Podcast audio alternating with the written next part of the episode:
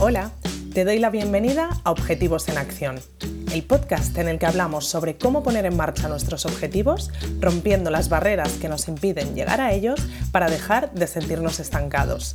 Soy Nora Casanova, psicóloga especializada en implementación de hábitos y consecución de objetivos, y en este espacio quiero compartir contigo herramientas prácticas y dosis de motivación para que consigas enfocarte hacia tus metas y te acerques cada día más a aquello que te propones.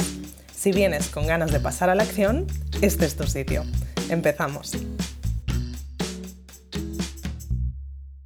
El hábito de comer más saludable es uno de los objetivos comunes por excelencia y uno de aquellos hábitos que yo siempre suelo catalogar como hábitos grandes porque mm, cuestan bastante de implementar y porque al final implican como diferentes mini hábitos ¿no? que lo van formando y que van construyendo ese gran hábito eh, como es comer mejor, ¿no? que al final eh, implica como muchas pequeñas cosas.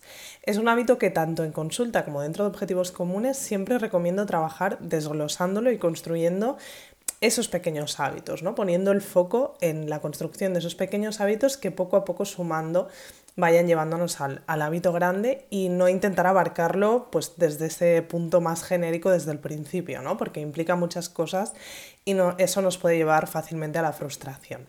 Entonces, hay un mini hábito de estos que nos ayudan a implementar el hábito de comer más saludable que siempre se suele recomendar a la hora de intentar implementar este hábito, que es el de organizar nuestros propios menús. Para mí también es uno de los pequeños hábitos que nos puede ayudar a conseguirlo. De hecho, es un hábito que yo misma tengo integrado desde hace bastantes años. Siempre tengo mi ratito reservado los domingos para escribir mi menú de la semana y la verdad que es algo que ya tengo bastante por la mano y eso me lleva a hacerlo pues en unos 10 minutos como mucho. Así que es un hábito que es fácil de integrar ahora en mi día a día y que a la vez sin duda me ayuda a comer mejor.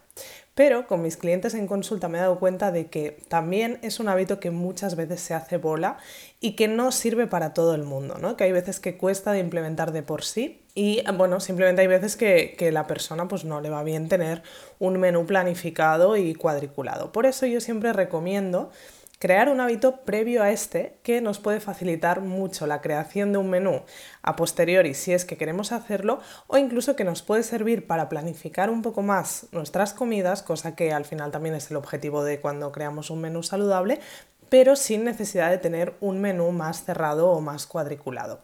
Y este hábito es crear tu lista de ideas de comidas para cada estación. Y este es el recurso del que vengo a hablarte en el episodio de hoy. Tener una lista de ideas de comidas te va a venir muy bien para, por un lado, tener recogidas las principales recetas que sueles hacer en casa y que quieres que formen parte de tu menú en cada una de las estaciones. ¿no? Esto te facilita mucho pues, el tener que pensar en el día a día qué comer y poder tener como esos comodines ¿no? que sabes que te funcionan y que son saludables y que pueden caber bien en tu menú de día a día sin tener que romperte demasiado la cabeza. Es como ya tenerlas seleccionadas de forma mucho más rápida. Por otra parte, te va a facilitar la creación de un menú semanal si es que quieres hacerlo, como decíamos, a posteriori.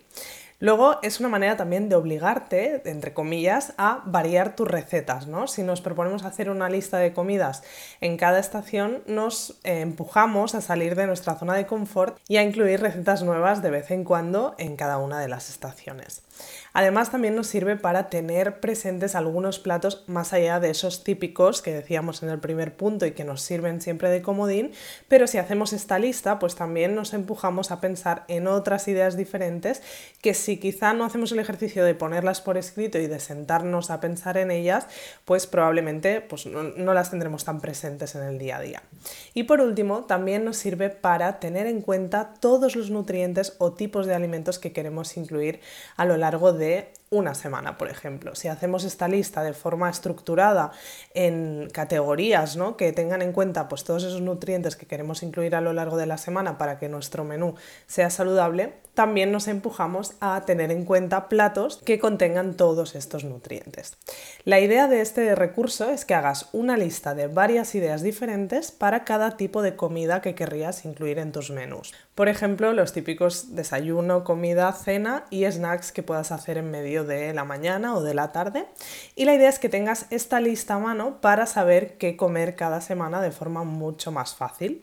Lo que yo te recomiendo es que saques al menos tres ideas diferentes para cada categoría o subcategoría. Por ejemplo, en el caso de desayunos y snacks, pues con que saques tres ideas diferentes por estación estará genial porque esto ya te va a permitir ir variando ¿no? en, estas, en estas comidas que vayas haciendo. En el caso de las comidas y las cenas, lo que te recomiendo es que saques tres ideas diferentes, pero no para cada categoría, que quizá nos quedaríamos cortos, sino para cada subcategoría de comidas que quieras hacer y cada subcategoría de cenas que quieras hacer y que puedes establecer un poco en relación a los ingredientes principales que formen tus comidas. Por ejemplo, en la plantilla que utilizo yo, las subcategorías de comida son pasta, legumbres, arroz, verdura y patata. Entonces, si tengo tres ideas para cada una de estas subcategorías, me aseguro de tener ideas de comidas variadas en base a estos cinco ingredientes principales que yo quiero ir incluyendo a lo largo de las comidas que voy haciendo durante la semana. ¿Qué es lo interesante de esta lista? Pues que al hacerla cada estación vas a tener ideas de platos que vas a tener muy por la mano en el día a día, pero que se adaptarán a cada momento del año. Puedes aquí jugar con incluir frutas y verduras de temporada según la estación que sea o platos más calientes o más fríos según lo que te apetezca.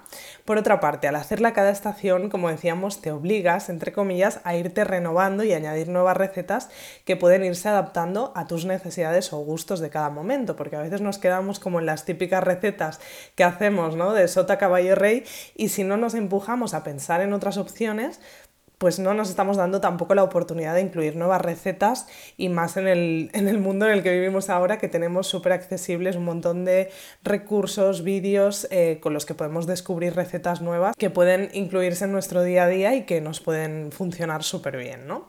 Por otra parte, nos sirve para tener las ideas ya seleccionadas y por escrito que nos van a servir para ir organizando las comidas que vayamos haciendo durante la semana y eso nos facilita mucho que podamos elegir de forma mucho más consciente y tomar decisiones que vayan alineadas con nuestros objetivos, en este caso con el de comer mejor. En el caso de querer utilizar este recurso para luego crear nuestros menús, simplemente tendremos que traspasar una idea de cada subcategoría de las que tenemos para cada día de la semana, ¿no? Y si lo queremos hacer sin menú, pues podremos utilizarlo también para ir haciéndolo de forma más improvisada, pero como decíamos, mucho más acotada para que los platos que elegimos pues se ciñan a lo que queremos conseguir.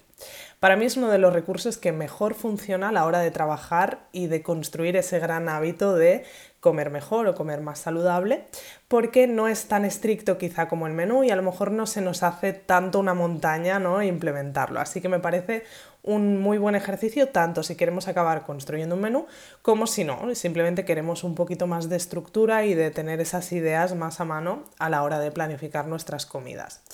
Además, para ponértelo fácil, si te apetece tenerla, puedo regalarte la plantilla que yo misma utilizo para, las, para mis ideas de comidas y la que también le utilizo en consulta para mis clientes cuando trabajamos en este recurso. Así que si la quieres puedes escribirme al email hola noracasanova.com, decirme que vienes de escuchar este podcast y te la mandaré para que puedas tú mismo también descargarla y rellenarla. Y tanto si es con mi plantilla como si no, como ejercicio de la semana te propongo que hagas tu propia lista de comidas de este verano o de la estación en la que me estés escuchando, si es que me estás escuchando en otro momento. Y lo que te sugiero es que al menos te propongas tres ideas diferentes para cada categoría o subcategoría que quieras establecer, porque así, como decíamos, te empujas a pensar y a sacar ideas diferentes. Espero que este recurso te sirva, te dejo con esto y nos vemos en el próximo episodio. Gracias por escuchar este episodio de Objetivos en Acción. Si quieres seguir trabajando en tus objetivos y sobre todo ponerte en marcha con ellos, te espero en noracasanova.com donde podrás suscribirte a Objetivos Comunes, la comunidad en la que trabajar en tus metas como nunca lo has hecho antes. Nos vemos en el próximo episodio.